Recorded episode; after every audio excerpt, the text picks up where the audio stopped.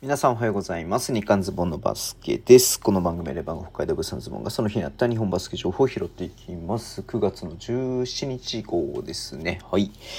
えー、っとね、今日ちょっと YouTube お休みさせていただいたんですけれども、あんまりね、ニュースもなかったんですが、えー西宮ストークスのね、えー、と渡辺翔太選手ですね、えー、と右手の、えー、周状骨の骨折ということでうんとまあこれ結構ね多いんですよね。昔牧前もさなんか結局なんかこれで、えー結構シーズンね長い間休んだ記憶があるんですけれどもうん。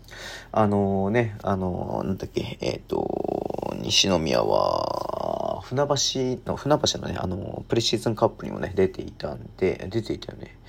出てたよね。あれ出てなかったっけ？あれごめんなさい。ちょっと記憶違いかもしれないけど。あ出てたね。出てたんでえっ、とそれでねあの結構ね渡辺翔太選手も結構活躍していたなっていう記憶があるんですけれどもちょっとねこの手首手首ではないんだけれども手首の上の部分なんで結構ついた時とかにねえっ、となんつうのその骨折するってことが多かったりとかするんで結構長引いちゃう可能性があるんですよね。だからこの全治未定っていうのになってますけれども、まあ、ちょっともちろん開幕にはね間に合わないとと思いますしどのぐらいね復帰になるかわかんないんですけれどもまあで本当ポイントカットとしてねまあえっ、といろんなチームでね、えー、と経験がある選手なんで、まあ、ちょっとどうなるかなっていうのはちょっと心配ではありますけれども、うん、一応ね手術が終わってで、えー、と解放に向かっているっていうことではありますんで、えーね、いち早いね復帰、えーしっかり直してね復帰をねちょっと期待したいなっていうのを思っております。はい、